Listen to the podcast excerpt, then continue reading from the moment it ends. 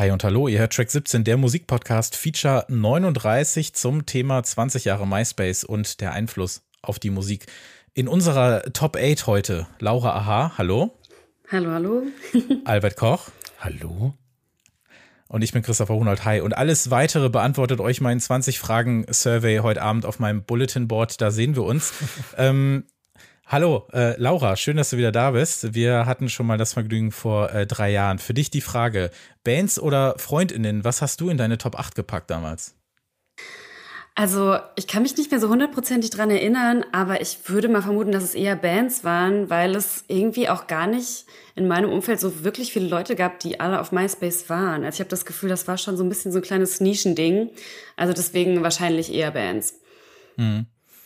Äh, du warst ja schon mal bei uns vor ein paar Jahren. Du bist äh, freie Journalistin für Musik, Popkultur, elektronische Musik. Du bist auch äh, DJ, hast einen hervorragenden DJ-Namen, Harry Nipples, finde ich großartig.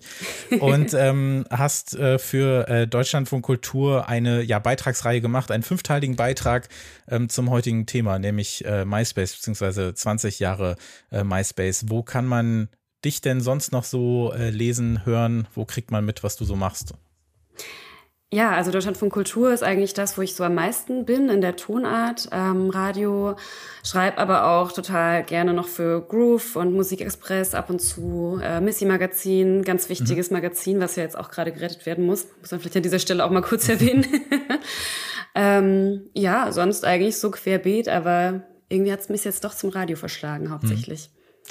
Albert, erinnerst du dich noch an das letzte Mal, als du MySpace besucht hast. Weil es gibt ja irgendwann, man weiß es ja dann nicht. Man war das allerletzte Mal auf seinem Profil auf der Seite. Hast, du es noch im Kopf? Weißt du noch, wann es ich war? Ich erinnere mich sehr gut dran. Das war nämlich letzte Woche. Also, und zwar in Vorbereitung auf den Podcast habe ich versucht, ähm, mich in meinen Account, der immer noch existiert, komischerweise, Echt? einzuloggen. Wirklich? Ja, ja. Äh, das Layout sieht ganz anders aus, als, als man es gewohnt war, aber der, der Account existiert. Ich habe mich versucht einzuloggen äh, habe natürlich das Passwort vergessen und habe dann ein neues über MySpace angefordert. Ähm, und die Mail mit den Passwortänderungsvorschriften ist nie, mehr, nie bei mir angekommen. Was ich aber sagen kann, ist, dass bei meinen, äh, in meiner Top 8 LCD Sound System drin steht. Das ich, konnte ich sehen. Ich habe meinen Account einmal, ich habe den damals gelöscht und ich bereue das äh, sehr, weil mir das irgendwann unangenehm war, dass vielleicht die falschen äh, Leute meinen Account finden und deswegen habe ich ihn gelöscht und habe es dann tatsächlich sehr bereut. Aber ja, schade, dass du den nicht mehr äh, reaktivieren ähm, kannst. Wahrscheinlich arbeitet nur einmal im Monat so für eine Stunde eine Person irgendwie noch da. Um Der dann die E-Mails händisch verschickt. Ja. Ja, ja, ich hoffe, es geht noch. Kann man das denn irgendwie dann online free sich anschauen oder muss man dafür eingeloggt sein? Also kannst du dein, dein Profil auch suchen? Kann man das googeln? Ähm, du kannst es suchen. Äh, man sieht es auf, aber irgendwie, irgendwas scheint mit dem MySpace-Server nicht zu funktionieren, weil die, ja, da, weil tell die, me something new. Die, die meisten Fotos werden nicht dargestellt. Also es sieht ganz, ganz komisch aus. Ja reden wir gleich drüber. Wir machen heute nämlich mit einer ja sehr losen Reihe weiter, wenn man so möchte, in der wir so das Musik hören, die Musikindustrie, aber auch so die Musikszenen der Nullerjahre beleuchten. Vor ein paar Monaten, vielleicht habt ihr das ja gehört, da draußen äh, unsere Folge zum Thema Last FM. Christopher Cornels war da und da haben wir, glaube ich, eineinhalb Stunden darüber gesprochen, warum Last FM die beste Seite aller Zeiten ist. Ähm, die ist natürlich nicht tot, steht aber trotzdem ja für die ja, Vernetzung und das Entdecken von Musik, wie es so die äh, Nullerjahre auch auszeichnete. Und das soll eben auch heute Thema sein. Denn MySpace, das vielleicht erste große soziale Netzwerk, aber auf jeden Fall das erste große musikalische soziale Netzwerk, ist jetzt äh, im August 20 Jahre alt geworden und hat ähm, ja Musik, MusikerInnen und uns als HörerInnen auf eine ganz bestimmte Art zusammengebracht. Äh, kleiner Hinweis noch, bevor es losgeht. Ähm, bei uns erschien letzte Woche über Steady eine neue Folge für unsere Classics. Da haben wir über Dummy von Portishead gesprochen. Äh, das ist unser ja, Steady-exklusives Format die Classics, das könnt ihr euch anhören, wenn ihr uns bei Steady unterstützt. Gibt es drei verschiedene Stufen. Ab Stufe 2 könnt ihr auch mitbestimmen, worüber wir so sprechen. Da wird dann in der nächsten oder übernächsten Woche auch die nächste Abstimmung folgen. Vielen Dank an alle, die das schon machen. Und äh, ja, die letzte Review-Folge, da haben wir unter anderem über die äh, neuen Platten von Jesse Lancer gesprochen. Wir haben äh, ein bisschen besprochen, was wir eigentlich mittlerweile von jemandem wie FX Twin erwarten dürfen oder müssen oder sollen. Und haben natürlich auch über das vielleicht Album des Jahres von Natural Wonder Beauty Concept gesprochen. Das noch so ein kleiner Programmhinweis zwischendurch.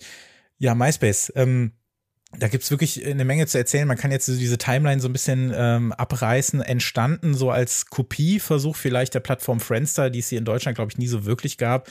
Eigentlich um so Anzeigenerlöse über Webtraffic einzukassieren. Also was eigentlich so als unromantischer Cash Grab begann, wurde dann aber so durch die NutzerInnen zu was ganz anderem. Denn auf MySpace trafen sich Mitte der Nullerjahre MusikerInnen, die sich Gehör verschaffen wollten, mit äh, Menschen, mit Fans, die sich vernetzen wollten, die das Internet so als, als Platz, als Spielplatz, als Treffpunkt der Outcast wahrgenommen haben, um sich frei und so nach eigenen Regeln ja ähm, mit dem äh, zu verbinden, was sie eben liebten, nämlich die Musik, so als Hub für Subkulturen, für aufkommende Bands, für Freundschaften zu einer Zeit, in der man ja nicht wie jetzt dauerhaft online ist und man unterwegs mal eben schnell Kommentare checkt, sondern eben von der Schule, von der Ausbildung, von der Uni oder vom Job nach Hause kommt, um für ein paar Stunden Teil des Internets zu sein, bevor man diese Welt wieder verlässt, als es eben noch ein Ort war, an dem wir äh, diesen Ort das Internet so bewusst besucht haben, um zu checken, ob sie, ob er uns auf unseren Bulletin-Post geantwortet hat oder ob die Lieblingsband vielleicht nicht doch einen neuen Song veröffentlicht hat, äh, veröffentlicht hat. Also auch zu einer Zeit, in der die KünstlerInnen selbst damit umgehen lernen mussten, wie es eigentlich ist, direkt äh, mit den Fans zu sprechen. Und darüber wollen wir gleich auch reden. Also MySpace war, glaube ich, für so einen ganz kurzen Zeitpunkt die Startseite für viele Menschen einer Generation, weil sie im Blog Musikplayer, Freundesliste und so ein ja, Gefühl von Individualität in unsere Klammer auf Röhren, Klammer zu Bildschirme äh, gespeist hat. Ähm, eine Plattform, aber auch die, wie so viele des Web 2.0 durch ja dubiose Akquirierung, fehlgeleitete wirtschaftliche Entscheidungen und ähm, ja, so sie überholende Konkurrenten, äh, Klammer auf Facebook, Klammer zu, in Vergessenheit geraten lassen haben, äh, wurde wertloser und verschwand, auch weil das Internet selbst irgendwann leider mehr Lust an Regeln hatte und man so ein bisschen den Spaß dabei verlieren äh, konnte. Bis dann am Ende ausgerechnet Justin Timberlake, der ein Jahr zuvor Sean Parker als Teil des äh, Facebook-Films im Social Network äh, mitgespielt hat, für eine kurzzeitige Wiederbelebung sorgen sollte. Das war aber, glaube ich, da sind wir uns einig, Dead on Arrival. Ähm, da gibt's viel zu bereden und äh, Laura, du bist die perfekte Ansprechpartnerin, denn du hast ja, wie anfangs erwähnt, für äh, Deutschlandfunk so eine Audioreihe zum Thema MySpace gemacht. Alle fünf Teile sind natürlich auch in den Shownotes verlinkt. Ähm, kann ich auch wirklich nur sehr empfehlen. Ähm, wie ist denn so dein äh, persönlicher Bezug zu der Seite? Warum hattest du Lust, diese Reihe zu machen? Ja, ich finde MySpace, man hat das irgendwie schon so total vergessen, dass es das gab. Also ich bin da tatsächlich so ein bisschen über so ein YouTube-Algorithmus-Ding so wieder so drauf gestoßen, weil es da so ein Video von Pitchfork gab unter dem Titel Was MySpace Music's Best Social Media Platform. Mhm. Und dann habe ich da irgendwie selber so ein bisschen drüber nachgedacht, wie ich das eigentlich damals genutzt habe. Und es war ja, also genau, das gerade gesagt, es wird jetzt 20 Jahre, also 2003 ist es an den Start gegangen in den USA. Aber das war ja in Deutschland natürlich dann auch erst viel später irgendwie so richtig da und ja, ich habe das selber, glaube ich, 2007 mich angemeldet. Das war dann aber auch schon so kurz vor Facebook eigentlich. So, also ich habe das nur noch so in den Ausläufen so mitbekommen, fand es aber dann irgendwie total spannend, mich in diesen Impact auch so aus heutiger Perspektive einfach noch mal so ein bisschen reinzugraben, weil es ja doch einfach schon sehr viel so ja so Foreshadowing war für das, was halt dann danach auch mit allen möglichen anderen Social Media Netzwerken passiert ist. Hm.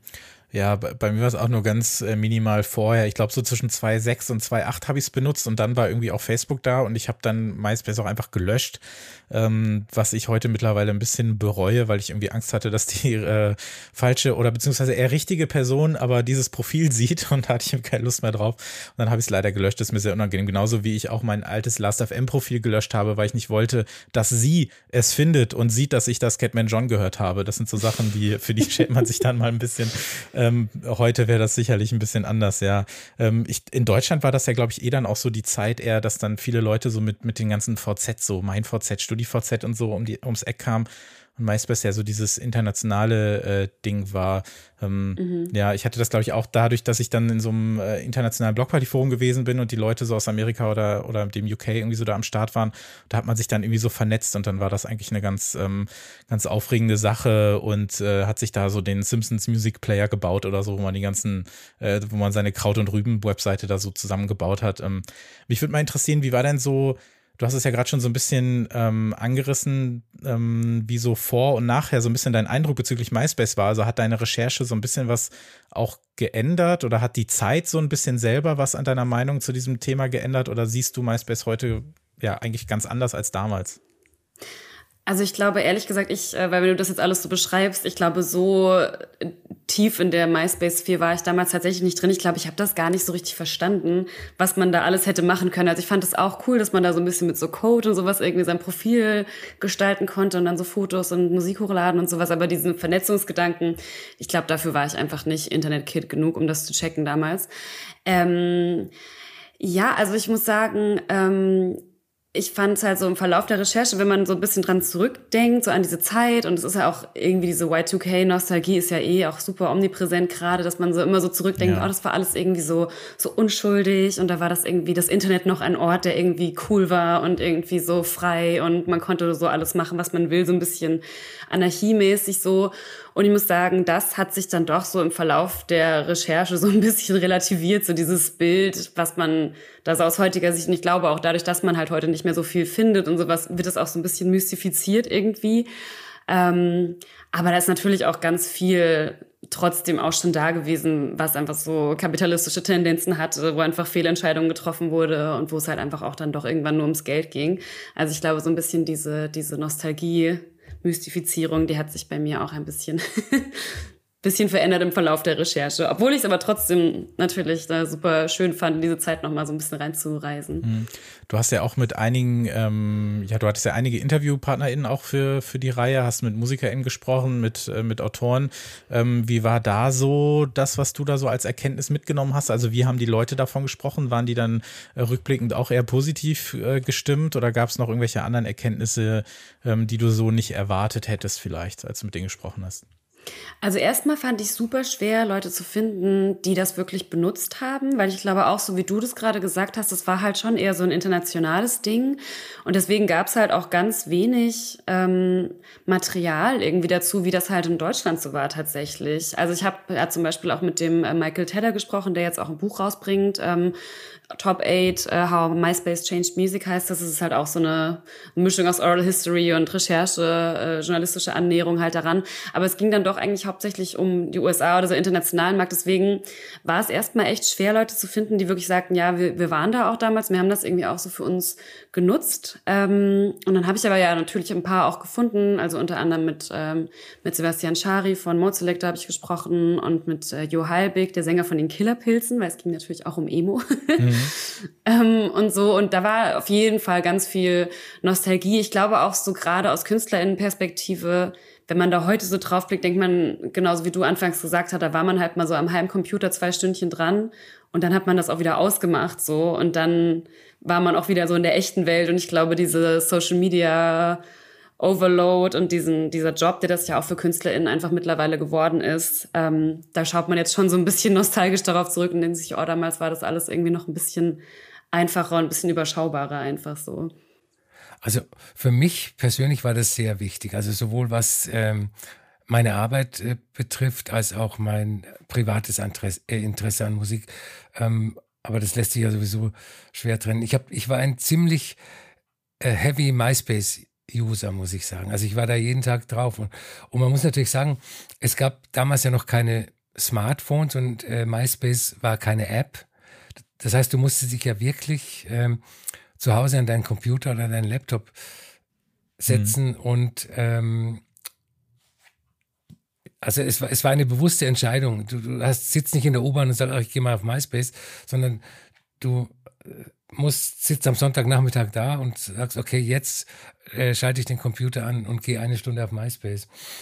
Ähm, was ich so gut fand, war der direkte Kontakt äh, zu den MusikerInnen, weil damals war die Musikindustrie natürlich schon auch industrialisiert und äh, es gab kaum direkte Kontakte zu MusikerInnen.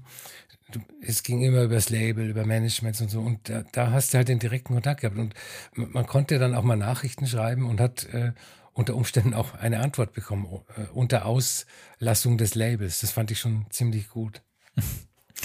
äh, ja, voll. Ich glaube, mich hat auch einfach wirklich sehr ähm, ja, sehr fasziniert, das irgendwie gefühlt, also auch das ist sicherlich dann verklärt äh, im Nachhinein, aber alles ging, also dass du so einen eigenen Blog hattest, ähm, dann aber auch äh, dich selber irgendwie zeigen konntest, individuell mit deinen furchtbaren Hintergrundbildern, die eigentlich immer furchtbar hässlich aussahen, irgendwelchen äh, GIF-Effekten, irgendwelchen Flash-Effekten. Und dann natürlich der, ähm, der Musikplayer, der ja eh so ein bisschen so das heimliche Highlight äh, gewesen ist äh, in dem Ganzen, so dass du das natürlich äh, ja, ähm, so ein bisschen individualisieren ähm, konntest. Ähm, und es dann natürlich auch diese ganzen äh, Kriege oder sonst was alles gab, wenn du dann überlegt hast, okay, Mann, ich bin jetzt sauer auf die Person, die ist jetzt plötzlich nur noch auf Platz drei in meinen MySpace-Freunden und dann war natürlich sowieso alles vorbei. Äh, solche Geschichten, die äh, kennt man dann vielleicht so ein bisschen. Ähm, wenn wir jetzt so in diese Zeit gehen, ich glaube, um so ein bisschen zu verstehen, in was für eine Zeit äh, MySpace sich entwickelt hat, müssen wir, glaube ich, auch mal gucken, was war eigentlich zu dieser Zeit los? Wie haben wir so Musik gehört? Ähm, Anfang bis Mitte der ähm, 2000er Jahre. Also wir haben ja erst, weiß nicht, fünf, sechs, sieben, acht Jahre vorher wurde überhaupt die MP3 erstmal erfunden, was ja dann äh, Basis dafür war, dass die Leute auch diese ganzen Dateien da hochladen konnten. Äh, File-Sharing geht durch die Decke, CD-Käufe brechen ein.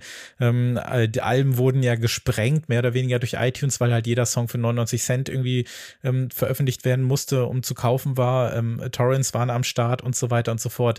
Ähm, Laura, war das auch was, was dich ähm, bei der Recherche nochmal so interessiert hat, beziehungsweise was das nochmal Thema für dich war? Also in was für eine Zeit hat oder in welcher Zeit hat MySpace eigentlich funktioniert, weil es ja heute eigentlich fast gar nicht mehr ähm, funktionieren kann. Hast du da so Erinnerungen daran, wie du da Musik gehört hast? Also ich komme ja auch selber so vom Dorf und so aus der Kleinstadt und ich weiß auf jeden Fall, dass man damals halt dann irgendwie immer ja so zu, zu Müller oder was es da immer noch so gab, so diese CDs sich dann so angehört hat und sowas. Also dass man, ich glaube, das war halt so das große Ding, ähm, wie du auch gerade schon sagtest, dieser Musikplayer, das ist mir dann auch erstmal wieder bewusst geworden, dass das ja gar nicht möglich war, vorher einfach mal so einen Songtitel einzutippen und einfach mal den Song zu suchen und einfach anzuhören. So, also wenn du was runtergeladen hast, hat es halt einfach ja tausend Jahre gedauert und du konntest es ja trotzdem vorher auch nicht anhören. Wusstest ja dann einfach nicht, habe ich jetzt die richtige Version von Nelly Furtado, I'm Like a Bird, oder habe ich sie halt nicht. Äh, und habe ich irgendeine komische Karaoke-Version, wo vielleicht gar kein Gesang dabei ist oder sowas. Und man musste ja da echt irgendwie, es war auch immer so ein bisschen so ein Pokern. Plus das Internet war halt auch ultra langsam. Also ich weiß auf jeden Fall, dass wir damals irgendwie auch diesen Computer noch ganz neu hatten, so Anfang der 2000er. Wir waren da auch relativ spät dabei und dann ist man halt so auf dem Dorf. Also irgendwas runterladen war eigentlich eh gar nicht so richtig möglich. Ich glaube, ich habe da so viel profitiert von den Freunden meiner älteren Schwester, die mir halt CDs gebrannt haben. Das war ja dann so das Ding, dass dann jeder einen Brenner hatte und dann sowas irgendwie rumging, so CDs. Aber ähm, ja, hat man sich dann erstmal wieder so bewusst gemacht, dass dieses ganze Streaming-Ding, so komfortabel wie das heute ist, äh, ja auch wirklich noch eine sehr junge Erfindung mhm. ist, einfach auch. Ja, MySpace war ein sehr, also so gesehen äh, auch ein sehr umständlicher Streaming-Dienst. Aber es war natürlich ganz cool, dass du einfach über die Suche ganz leicht äh, nach den Sachen suchen konntest und das relativ ähm, so habe ich es in Erinnerung, zuverlässig ja auch finden konntest, in welchen Profilen irgendwie die Songs gewesen sind, wenn sie denn richtig getaggt waren, weil manchmal ähm, gab es ja dann auch äh, inoffizielle Profile zu irgendwelchen Bands, damit man aber dann auch wirklich, weil du, es gab ja irgendwie eine Begrenzung oder so, vier oder acht Songs oder so, konnte man nur hochladen auf dem Profil und dann haben Leute irgendwelche Fanpages äh, gebaut, um dann irgendwelche B-Seiten hochzuladen oder so, aber wenn die dann irgendwie nur so, ja, untitled 0001 äh, oder so mhm. hießen, dann hat es natürlich ein Problem, aber ähm, im Großen und Ganzen war das natürlich schon ganz cool, auch so ähm, darüber dann Leute äh, zu finden, die einen ähnlichen Geschmack haben oder natürlich auch ganz, was auch, glaube ich, ein ganz normaler Grund ist und ja auch einer der Gründe ist, wie wir heute ähm, oder wie wir uns heute auf Social Media präsentieren, einfach um uns zu präsentieren. Albert, wie hast du die äh, Zeit 2003, 4, 5 so musikalisch in Erinnerung? Also wie sich das gerade so entwickelt hat mit dem Internet? beziehungsweise mit dem Musikhören darüber. Ich meine, du warst natürlich in einer relativ komfortablen Position, aber ähm, nichtsdestotrotz ist das ja immer noch nicht vergleichbar mit dem, wie man heute Musik hört. Na, die Zeit war schon ziemlich spannend, muss ich sagen. Also äh, da, da, kam ja eine Entwicklung nach der anderen. Also erstmal kam MP3. Ich glaube, ich, glaub, ich habe äh, 2004 äh, meinen ersten iPod gekauft und äh, habe dann eine wahnsinnige ähm, iTunes-Bibliothek aufgebaut. Ähm, und MySpace war halt, hat halt die Möglichkeit gegeben, Musik zu hören, auf die man sonst nicht gekommen wäre, auch als Musikjournalist. Also äh, man, man ist auf der Seite, kommt vom Hundertsten ins Tausende und trifft, äh, kommt dann auf irgendein Profil einer Band und äh, es sieht interessant aus. Man hört die drei Songs und findet die super. Also man muss sagen, es, du hast vorhin gesagt, es ist eine, ein schlechter Streaming-Service gewesen, MySpace, aber man muss auch sagen, es war der erste. Also du hattest ja keine andere Möglichkeit, äh, außer im Plattenladen dann mal kurz die Musik reinzuhören oder äh, dir alles illegal runterzuladen und dann äh, zu entscheiden, ah, ist das gut oder ist das nicht gut. Aber so in Musik reinzuhören, dafür war MySpace natürlich ein perfektes Medium.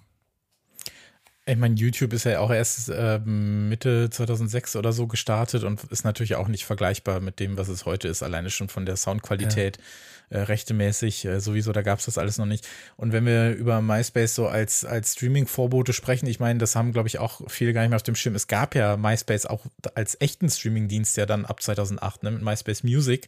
Aber ich glaube, davon redet gar keiner mehr heute, oder? War das, ähm, war das auch noch irgendwie so Teil ähm, bei dir, Laura? Hast du darüber auch noch mal, bist du darüber auch noch mal gestolpert? Weil mir war das jetzt in der Recherche auch erst äh, überhaupt zum ersten Mal klar, dass es das gab. Ich wusste, ich weiß nicht mal, ob das überhaupt in Deutschland existiert hat.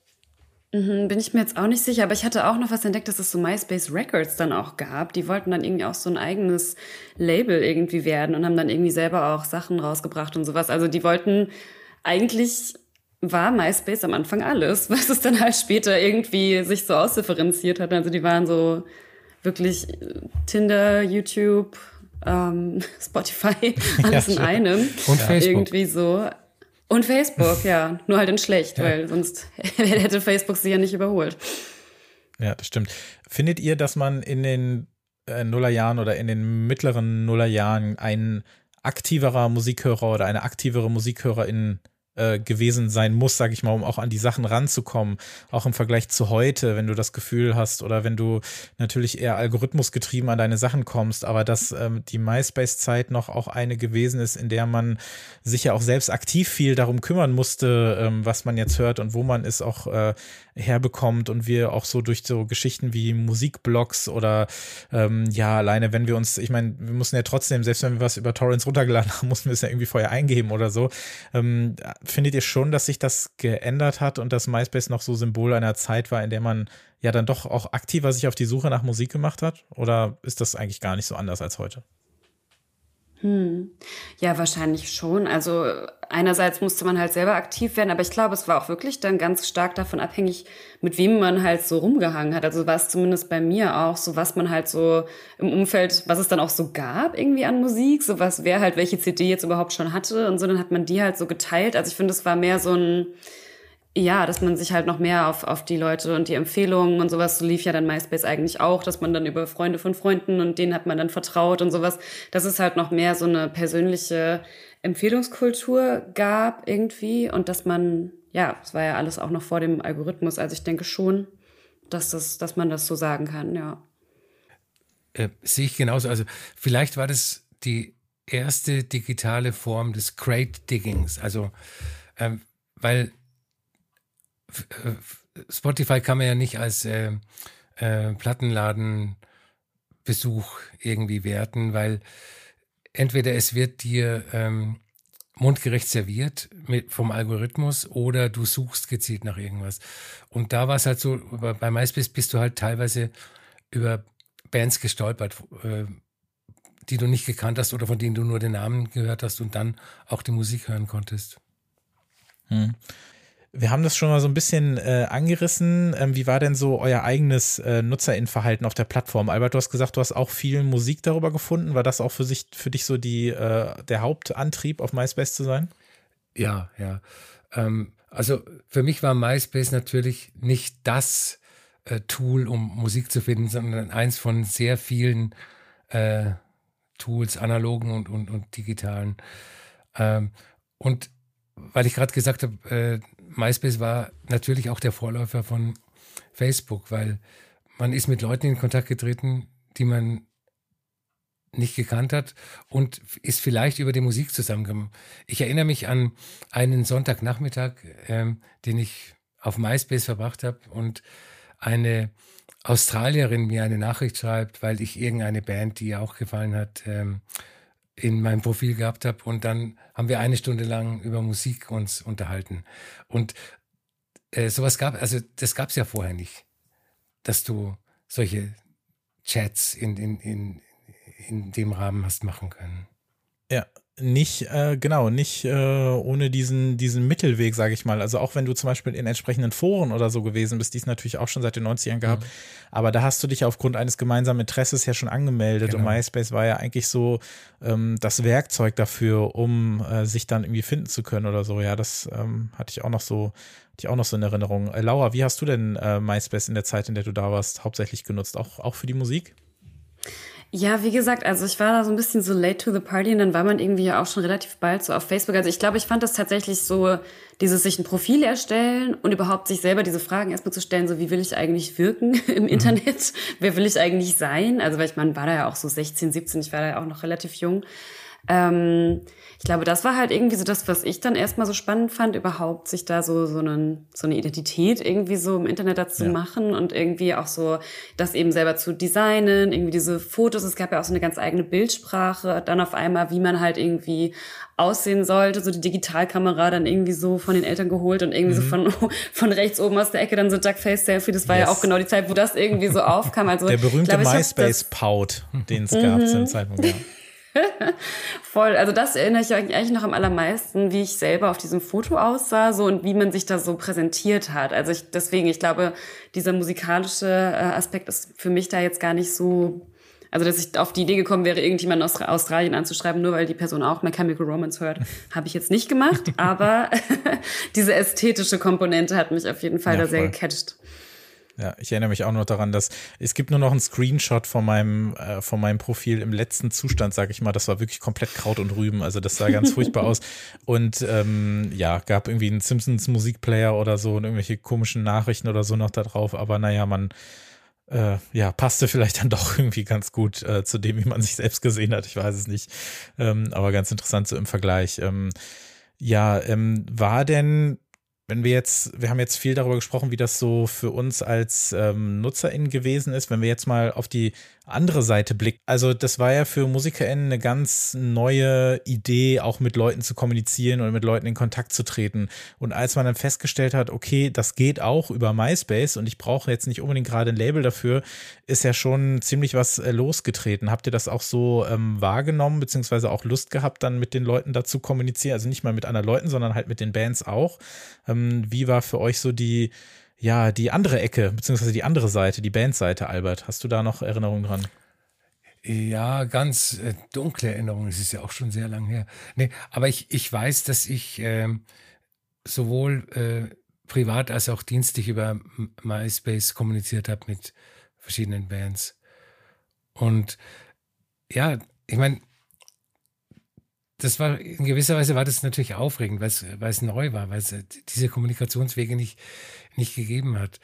Und ähm, es ist natürlich auch so, wenn jemand ein MySpace-Profil angelegt hat, konnte man davon ausgehen, dass er an einer Kommunikation mit seinen Fans ähm, interessiert war, sonst, sonst hätte er dieses äh, Profil nicht gebraucht.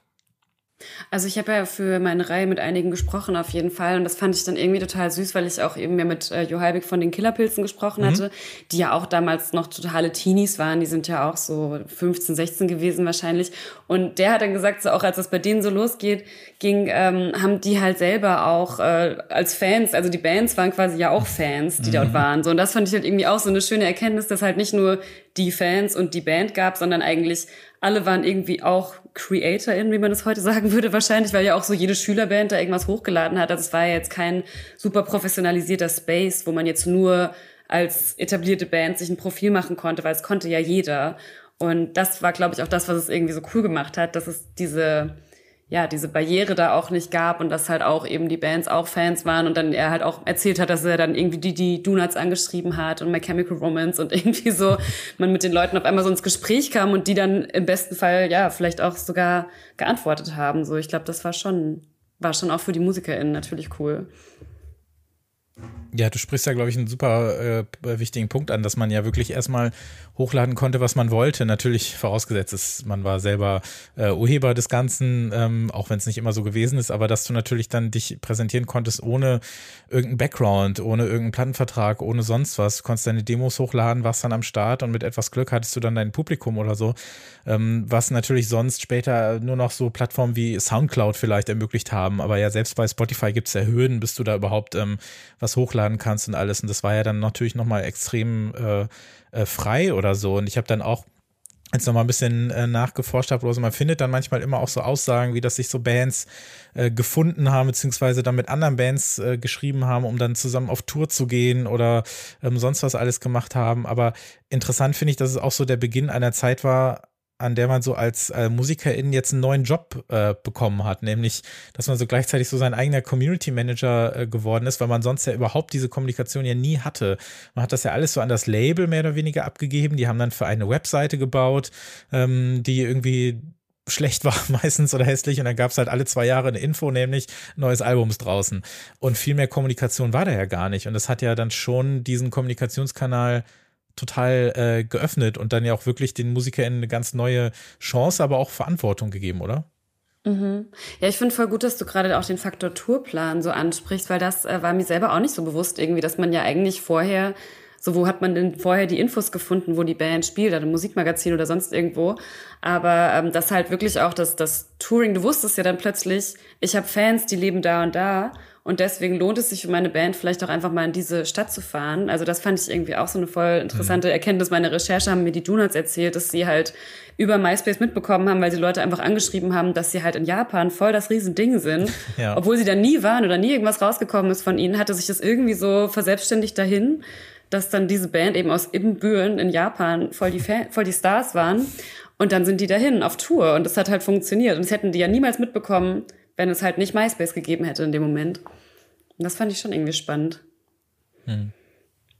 Ja, das ist echt cool. Ja, dass du, äh, ohne dass du weißt, dass du da überhaupt äh, stattfindest oder so, schreiben dich Leute an und so entsteht dann sowas. Ja, das hat es ja in der Form echt vorher nicht mehr gegeben. Und heute ist das ja wirklich was, ich meine, das sagt man dann immer so leicht, aber trotzdem, ne, es ist ja sowas ganz Banales heute. Jeder hat dann irgendwie entweder jemanden dafür eingestellt oder das Label hat da jemanden für oder ich meine, hatten wir nicht letztes oder vorletztes Jahr, dass viele äh, KünstlerInnen irgendwie auf TikTok sich darüber beschwert haben, dass sie TikToks machen müssen oder so, weil das Label gesagt hat, das muss man jetzt machen.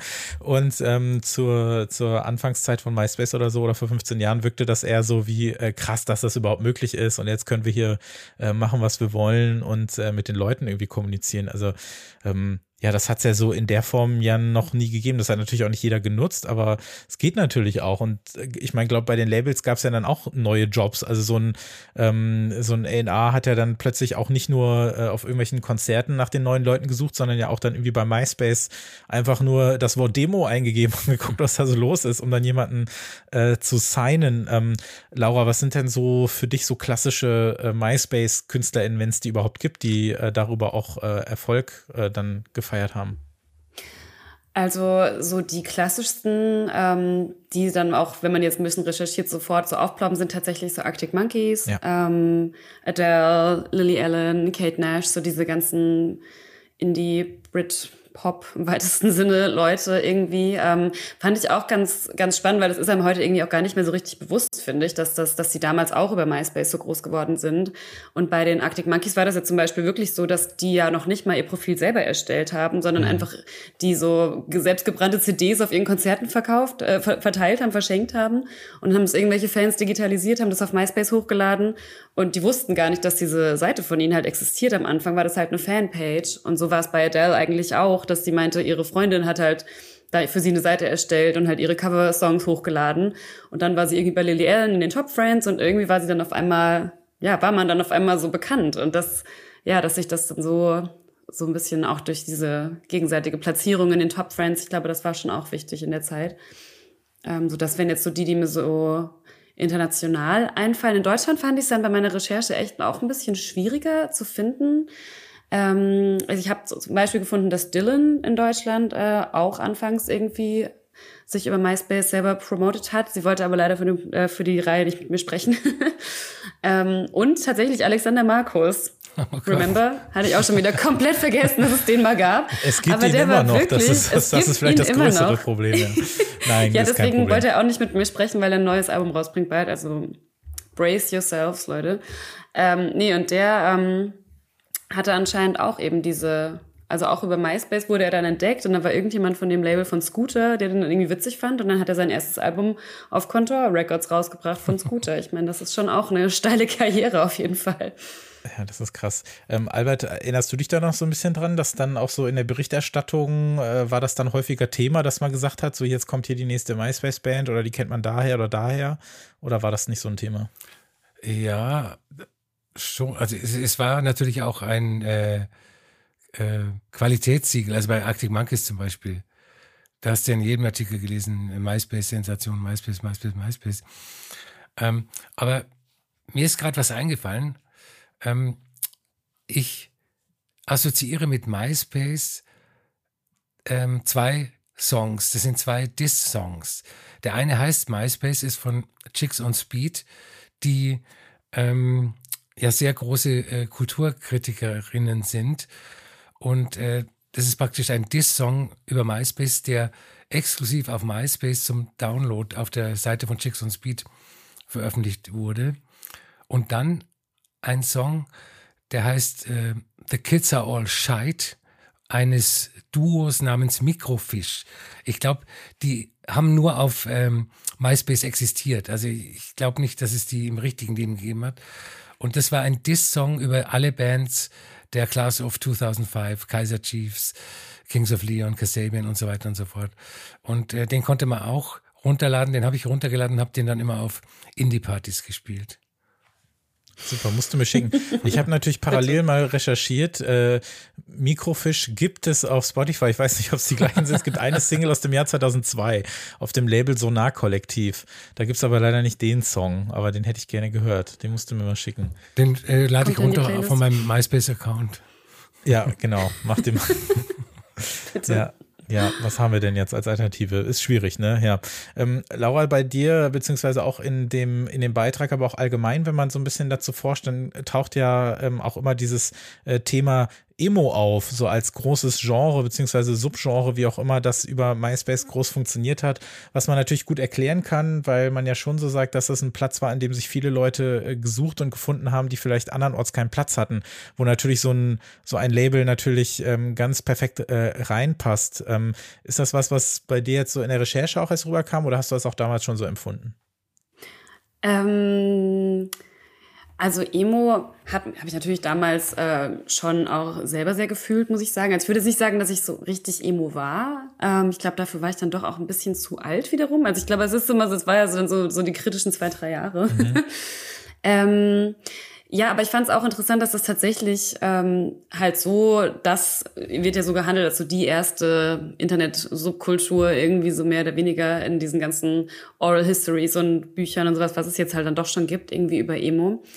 Also ich glaube, warum Emo auf MySpace so gut funktioniert hat, ist auch wieder diese ästhetische Komponente tatsächlich, weil wenn man halt auch mal so will, Emo wurde ja auch einfach sehr gehasst, weil es in der Zeit, als es dann MySpace gab, auch schon echt so ein bisschen so ein Fashion-Statement einfach war, hat man das Gefühl. Also ich meine, Emo, Emotional Hardcore ist ja eigentlich schon viel älter, gibt's ja eigentlich schon viel länger und war ja irgendwie auch mal so ein richtiges Musikgenre irgendwie. Aber ich finde, wenn man sich jetzt heute so anguckt, was halt so unter Emo fällt an diesen Bands, ist es ja irgendwie gar nicht so ein richtig kohärenter Sound, sondern es ist eher so eine Ästhetik, habe ich das Gefühl, wie die Leute halt irgendwie aussahen, was halt so ein bisschen die Themen waren und wie man sich halt so inszeniert hat, halt dieser klassische so Ponysträhne und Skinny Jeans und Kajal und äh, Lippenpiercing oder halt irgendwie so dieser Look war, glaube ich, ähm, das, was halt Emo dann auch so total leicht erkennbar gemacht hat natürlich. Und wenn man das halt auf seinem Profilbild hatte, dann hat man sich natürlich auch sehr schnell einfach gefunden.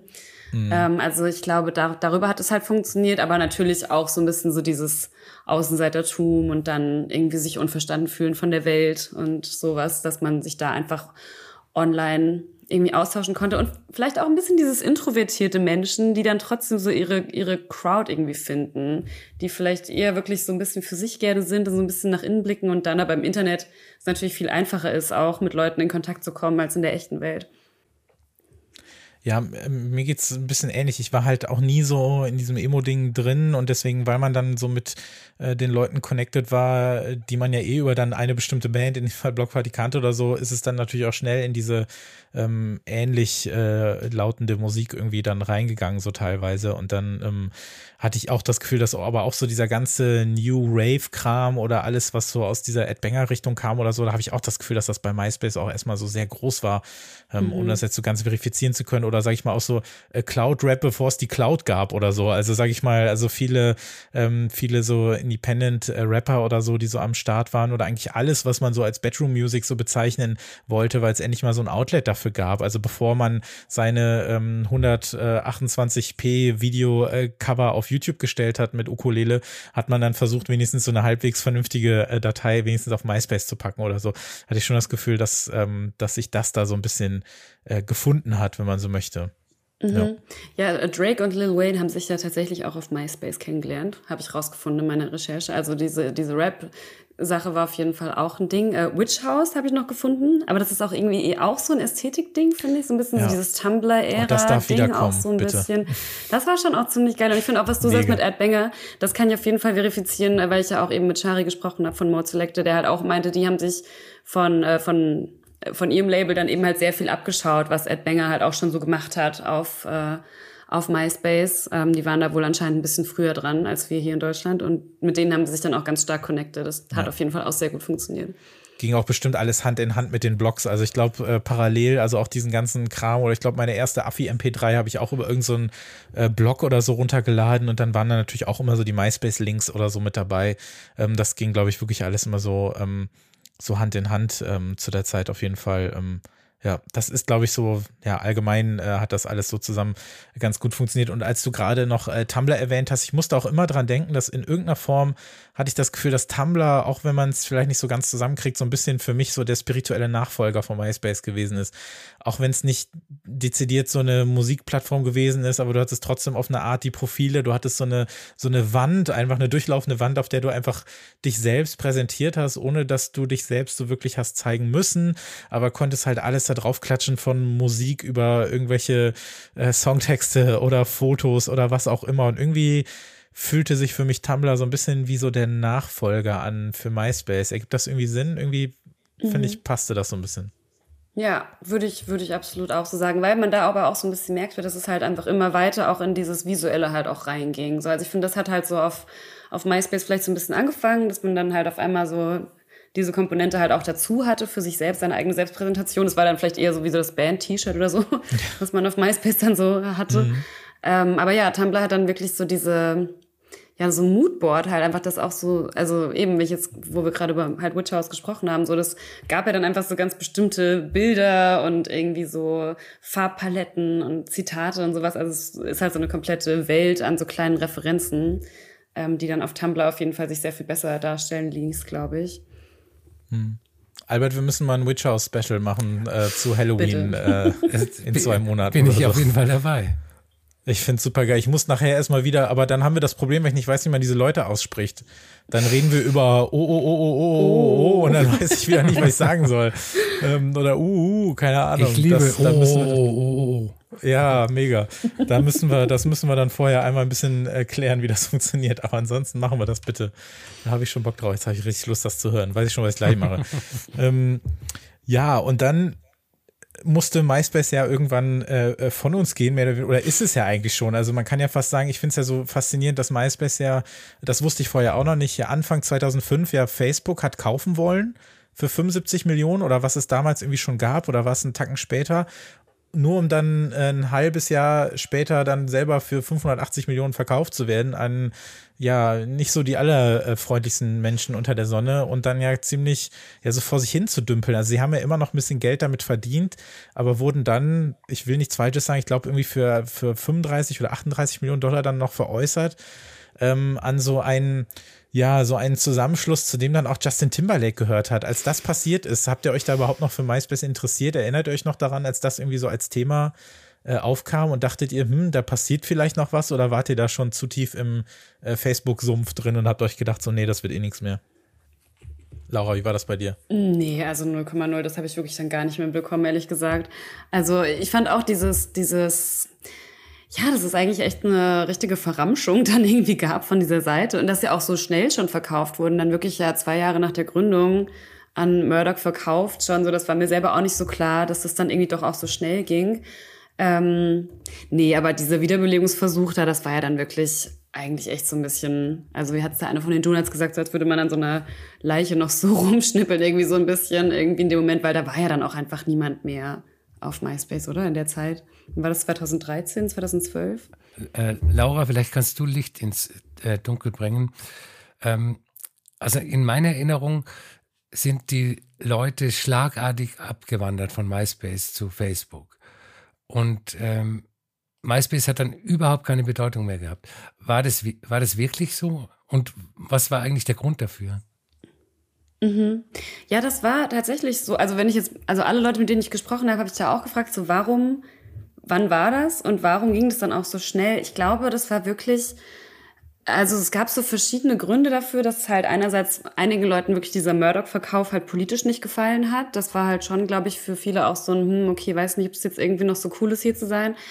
Aber ich glaube, es lag dann auch wirklich daran, dass die Seite einfach super schlecht war. Also die war einfach so chaotisch und einfach so das, also es war wirklich auch eine technische Sache, dass die Seite einfach immer langsamer wurde und auch durch diesen Verkauf an Murdoch gab es dann da einfach wahnsinnig viel Werbung so und irgendwie so Pop-up-Ads und irgendwie alles war halt einfach nicht mehr so nutzerinnenfreundlich und war ja eh schon so super chaotisch.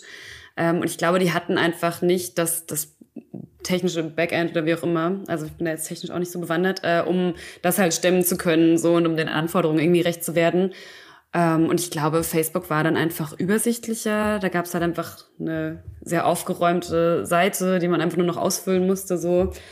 Und ja, also ich glaube, das kann dann manchmal auch echt einfach super schnell gehen, ja. so im Internet. Also ich glaube, das war für viele auch so, auch so eine Erkenntnis halt aus dieser Zeit, dass, obwohl man denkt, man ist jetzt da schon seit Jahren und hat sich da was aufgebaut, es kann halt auch wirklich innerhalb von ein paar Monaten einfach komplett irrelevant sein und kann ja dann auch einfach weg sein, weil MySpace hat ja dann tatsächlich versehentlich oder auch nicht irgendwann einfach mhm. den ganzen Content gelöscht und dann war halt einfach alles weg. Und ich glaube, diese Fragilität von diesen Plattformen ist mit MySpace auf jeden Fall auch zum ersten Mal so richtig sichtbar geworden für alle. Ja, krass, das war dann auch nur noch so eine Randnotiz, ne? Das ist ja gar nicht so lange her, irgendwie vier, fünf Jahre mhm. oder so.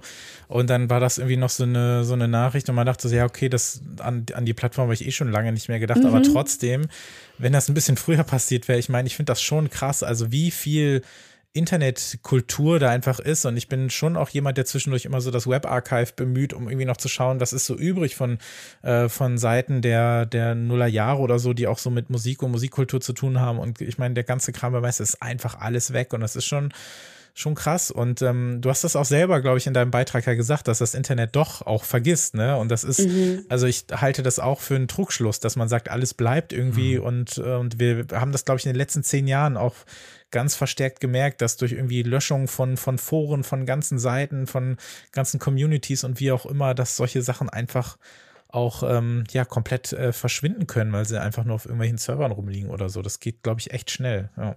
Mhm. ja, absolut. Also fand ich irgendwie auch so, ja, was archiviert ja niemand. Also fragt man sich halt auch so, da selbst denke ich mir jetzt auch in meinen Spotify-Playlisten zum Beispiel, was passiert, wenn die auf einmal weg wären. So, also ja, ich glaube, so nochmal neu über Archive wirklich halt auch im digitalen Zeitalter nachzudenken, war auf jeden Fall auch sowas, was, was so ein ja. kleiner Denk Denkanstoß für mich war. Hm. Ist lustig, dass ich, ich habe jetzt mal parallel geschaut, weil äh, ich auch Alberts Frage ganz gut fand, weil mein Facebook-Profil gibt es noch und ich bin hier mal gerade draufgegangen. Mein erster Post war irgendwie im März 2009 und ich erinnere mich noch daran, dass ich überhaupt keinen Bock auf Facebook hatte, weil eben mir genau das alles gefehlt hat. Es war einfach nur irgendwie so eine weiß-blaue Seite und ich konnte irgendwie, ja, muss ich da jetzt irgendwie umständlich YouTube-Links reinkopieren? Kann ich nicht mal, wobei früher konnte man auf Facebook ja selber noch die Videos anschauen. Das haben sie ja irgendwann auch äh, abgestellt. Aber das hat mir dann schon alles gefehlt. Das wirkte irgendwie so unnötig erwachsen, wenn ich das so sagen darf. ähm, das, das irgendwie missfiel mir das oder so. Zu dem Zeitpunkt hatte ich dann auch so langsam meinen äh, äh, MySpace-Account ja äh, gelöscht. Und ähm, ich frage mich schon, findet ihr, es ist noch was übrig geblieben von diesem Geist von MySpace oder sind wir jetzt einfach in so einer Zeit ähm, der sozialen Medien angekommen, in, ja, in denen alles so ein bisschen gleich ist, in denen so die Bahnen gelegt wurden und in die können wir uns jetzt reinsetzen und unseren Stuff posten, aber so richtig wir selbst gibt es uns dann noch? Also ist, ja, haben wir das so ein bisschen abgegeben, auch so diese ähm, in Anführungszeichen äh, Macht des Mitgestaltens im Internet? Also ich meine, ich denke mir, die Folgen von MySpace ähm, und die Art, wie wir halt überhaupt uns im Internet vernetzen, sind ja auf jeden Fall absolut noch spürbar auf heutigen Social Media. Also allein schon dieses Reposting, Tagging, irgendwie so in Kontakt kommen mit Leuten. Ich glaube, das, das vergisst man manchmal, wie gut das doch eigentlich auch immer noch geht, zumindest auf so einem Underground-Level. Ich meine, klar, wenn man jetzt irgendwie Beyoncé anschreibt, kommt da nichts zurück. Aber wenn man jetzt irgendwie in so einer kleinen, in so einer kleinen, also gerade so im DJ-Bereich muss ich wirklich sagen, ich bin da jetzt auch noch nicht so lange drin, aber ehrlich gesagt habe ich super viele Leute kennengelernt, in, in denen man einfach nur so sieht, ah ja, okay, die legen da auf und dann kann man sich da irgendwie connecten und so kommt man irgendwie auch an Gigs und so ist man irgendwie so around und sowas. Also ich finde schon, dass es gerade in dem Bereich über Musik so Gleichgesinnte zu finden irgendwie schon für mich immer noch sehr gut funktioniert. Und es ist ja auch ein bisschen die Frage, so hatte man diese Macht halt wirklich jemals, ne? Also irgendwie das ist, glaube ich, auch so ein Trugschluss. Irgendwie, dass man, klar konnte man da ein bisschen sein Profil coden, aber man hatte jetzt trotzdem keinen Einfluss was diese Plattform politisch macht oder wie die mit Datenschutz umgeht oder sowas, da hatte man ja nie, nie Macht drüber.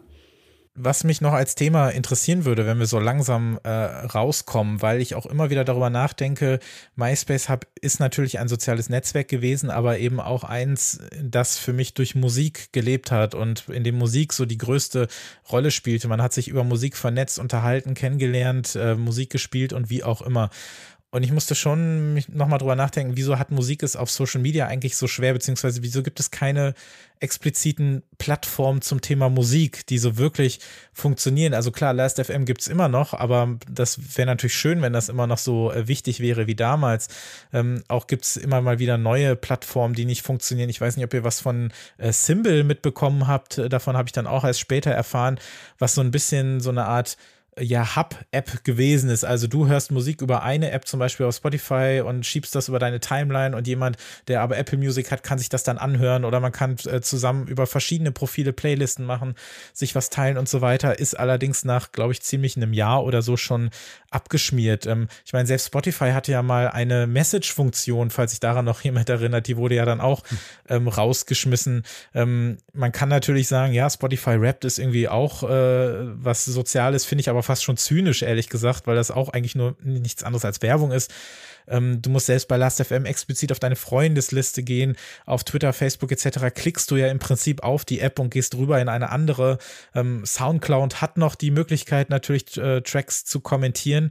Es ist aber auch alles nicht so leicht. Oder ansonsten gehst du dann in solche Sachen wie äh, Dis, äh, Discogs oder äh, Radio Music rein oder sowas, aber auch schon was sehr Spezielles ist. Die Communities an sich gibt es, aber eine richtige Plattform, ähm, die Musik so in den Vordergrund stellt, habe ich das Gefühl, hat es ewig nicht mehr gegeben.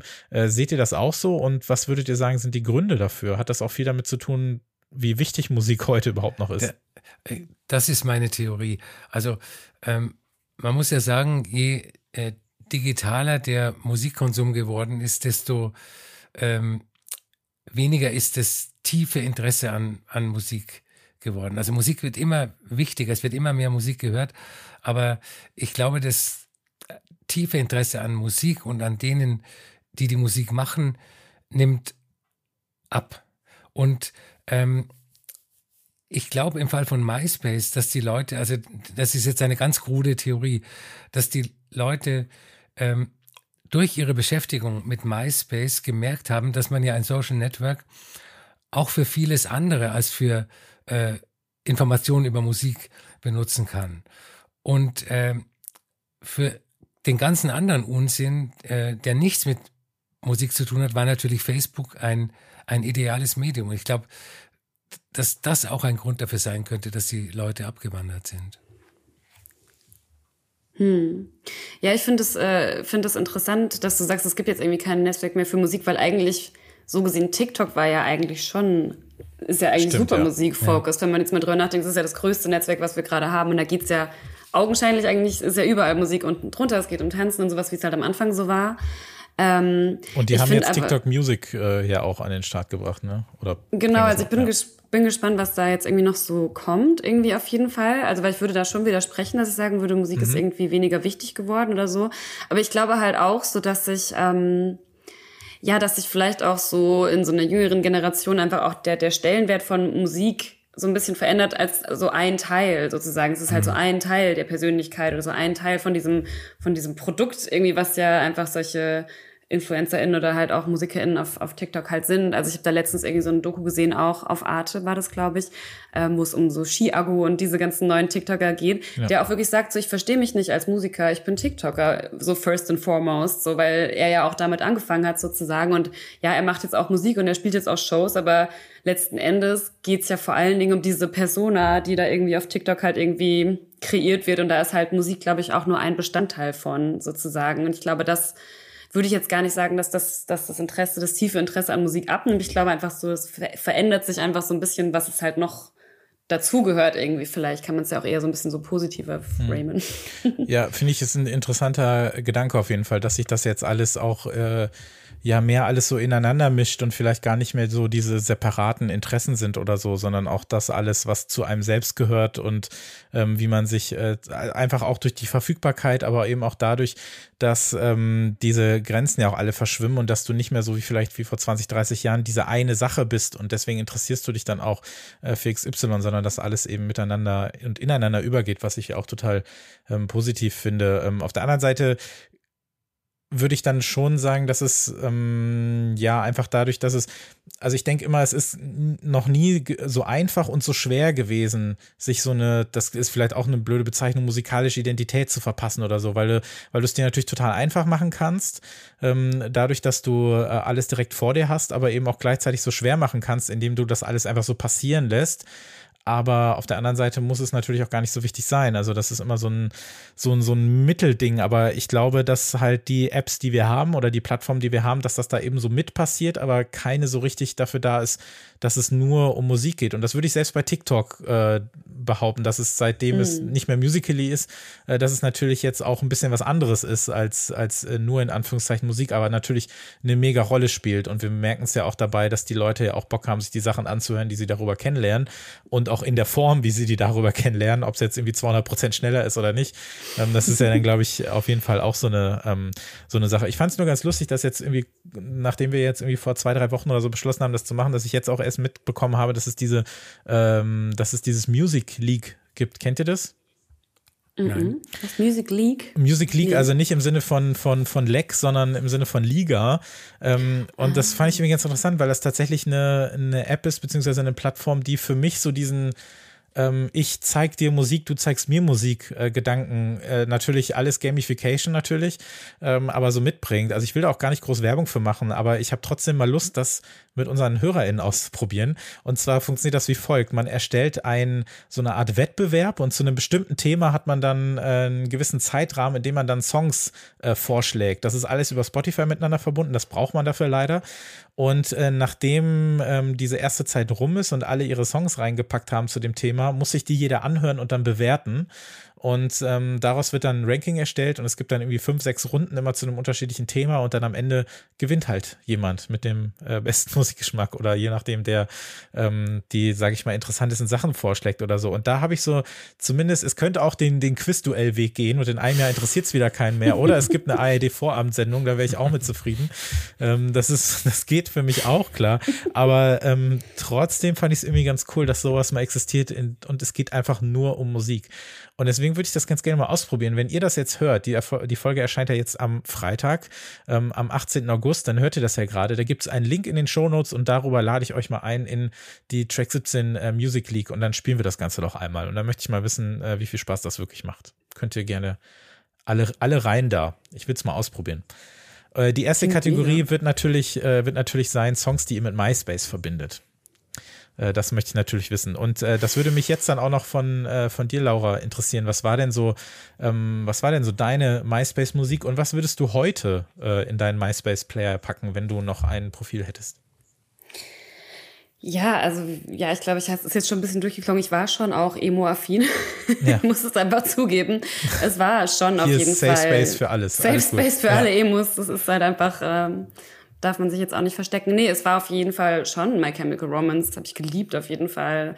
Ähm, auch Panic at the, at the Disco ähm, Billy Talent, so diese Leute, so das fand ich schon auf jeden Fall ziemlich cool. Die Donuts tatsächlich auch. Es war auch so ein kleiner, kleiner Fan-Moment, mit denen jetzt irgendwie mal zu sprechen. Ähm, Avril Lavigne, so, so diese, diese Ecke, da war ich schon auf jeden Fall sehr unterwegs. Ähm, ja, boah, und wenn jetzt so ein Song, also das finde ich richtig schwierig, weil ich das ehrlich gesagt auch immer richtig nervig fand, wenn man auf ein Profil geht, ist einfach so Autoplay einfach so losgeht.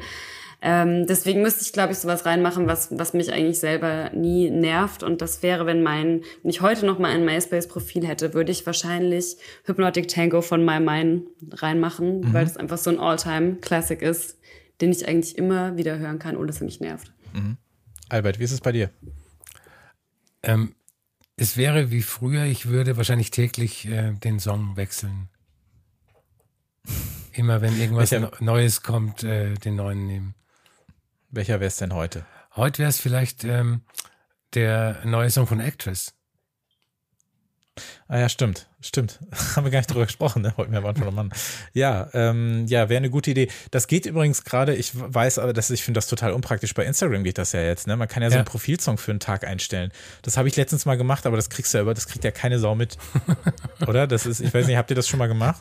Nee, das habe ich auch gar nicht mitbekommen, dass das geht. Ja, wenn also du. wenn man auf, aufs Profil geht, dass dann der Song nee, nicht, läuft. Nicht auf, äh, ja, nicht mal so wirklich. Also wenn du in der App bist und dann auf die, ähm, auf deine, ähm, auf deinen Chat gehst, und dann kannst du oben so Notizen einstellen, dann ist da so ein Plus und dann kannst du da eine Notiz einstellen, aber da kannst, kann auch ein Song rein. Aber pff, ja. Wow. Ja. Hm, das, it's the future, Leute. Auf jeden Fall. Das werde ich nicht Auf machen. Auf jeden Fall. Nee, irgendwo muss man nochmal eine Grenze ziehen. die Grenze hat äh, MySpace gezogen, indem es nicht mehr da ist, was mir überleitet. nee, aber jetzt nochmal ähm, abschließend dann die Frage, sollten wir MySpace äh, vermissen? Wird es nicht vielleicht in der Rückschau sogar ein bisschen äh, verklärt? Was würdet ihr sagen? Also ich vermisse MySpace nicht. Und zwar, weil MySpace lebt ja in vielen anderen äh, Dingen fort. Also ich, ähm, ich muss dir auch widersprechen, weil du gerade gesagt hast, es gibt kein äh, Social Network mehr für Musik. Du kannst dir ja Instagram äh, zu deinem eigenen äh, Musik-Social Network ausbauen. Also äh, Instagram funktioniert ja wie so eine Art Trailer-Sammlung für alle Musikbelange. Äh, von Bands selber, von Labels, von Musikmagazinen. Wenn jemand einen neuen Song hat, äh, klickst du auf den Link, wirst auf Spotify umgeleitet ähm, und hörst den Song dann gleich.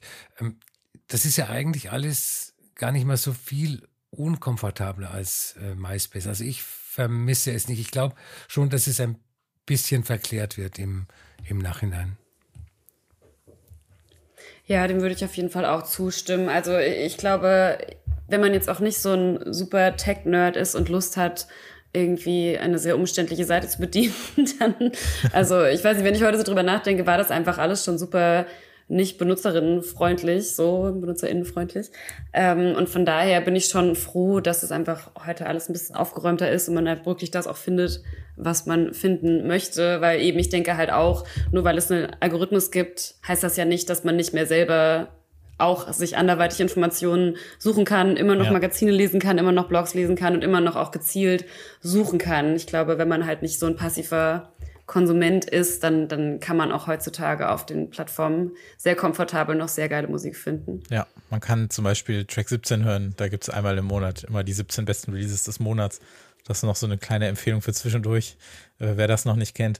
Aber ja, ich glaube, ich bin da am Ende bei euch. Ich ähm, vermisse vielleicht die Zeit ein bisschen mehr als ähm, tatsächlich äh, die Plattform selbst, wobei ich schon auch ähm, zugebe, sehr nostalgisch zu sein für diese Phase des Internets, glaube ich. Also äh, wenn ich könnte, würde ich, glaube ich, doch die sozialen Medien nochmal auf Null stellen. Aber ich glaube, ähm, das äh, werden wir nicht nochmal schaffen. Aber gute Musik wird es zum Glück äh, immer geben. Ähm, auf welchen Plattformen, äh, Laura, findet man dich denn? Was, äh, wo, wo kann man dir, wo darf man dir, wo sollte man dir folgen? Oh, man darf mir auf jeden Fall ganz gerne äh, bei Instagram folgen. Also da heiße ich äh, Harry Nipples DJ. Ähm, sonst auf Twitter bin ich nicht mehr, auf TikTok bin ich noch nicht, weil ich einfach Angst habe, dass meine Zeit einfach dann noch mehr außer Kontrolle gerät und ich total reingesaugt werde. Also Instagram ist für mich immer noch die Plattform. Mhm. Ja, ist alles in den Shownotes verlinkt, äh, wie auch natürlich äh, deine Reihe zu äh, MySpace. Ähm, Alberts Instagram meint ist auch alles verlinkt und der Steady natürlich auch. Vielleicht noch äh, zum Schluss noch einmal der Hinweis, dass ihr Track 17 bei Steady äh, unterstützen könnt, damit es hier auch weitergeht und ihr auch äh, Bonusformate wie unsere letzte Folge zu Portishead hören könnt. Vielen, vielen Dank dafür, fürs äh, Unterstützen. Vielen, vielen Dank, Laura, dass du dir die Zeit genommen hast, heute Abend mit uns über MySpace zu sprechen. Hat großen Spaß gemacht. Dankeschön. Ja, danke euch. Dankeschön, Albert. Sehr gerne. Dankeschön an alle fürs äh, Zuhören. Äh, schreibt uns gerne info at 17 podcastde oder eben Instagram und Twitter an äh, 17 podcast unter den äh, jeweiligen äh, Folgenposts, wie denn äh, ja eure Erfahrungen mit MySpace gewesen sind. Ähm, habt ihr darüber viel Musik äh, gehört, bekannt gemacht? Habt ihr euch mit Leuten bekannt gemacht und so weiter? Eure Erfahrungen interessieren uns da auf jeden Fall auch. Können wir dann gerne nächstes Mal drüber sprechen. Und ja, checkt mal die Music League äh, den Link aus. Ich will es einfach mal ausprobieren und dann können wir darüber auch nächstes Mal gerne sprechen. Wir sind dann in zwei Wochen wieder da mit einer äh, Review-Folge. Äh, ähm, da geht es dann wieder um die 17 äh, besten Platten des äh, Monats und äh, danach gibt es dann wieder das nächste Feature. Vielen, vielen Dank und tschüss. Tschüss. Tschüss.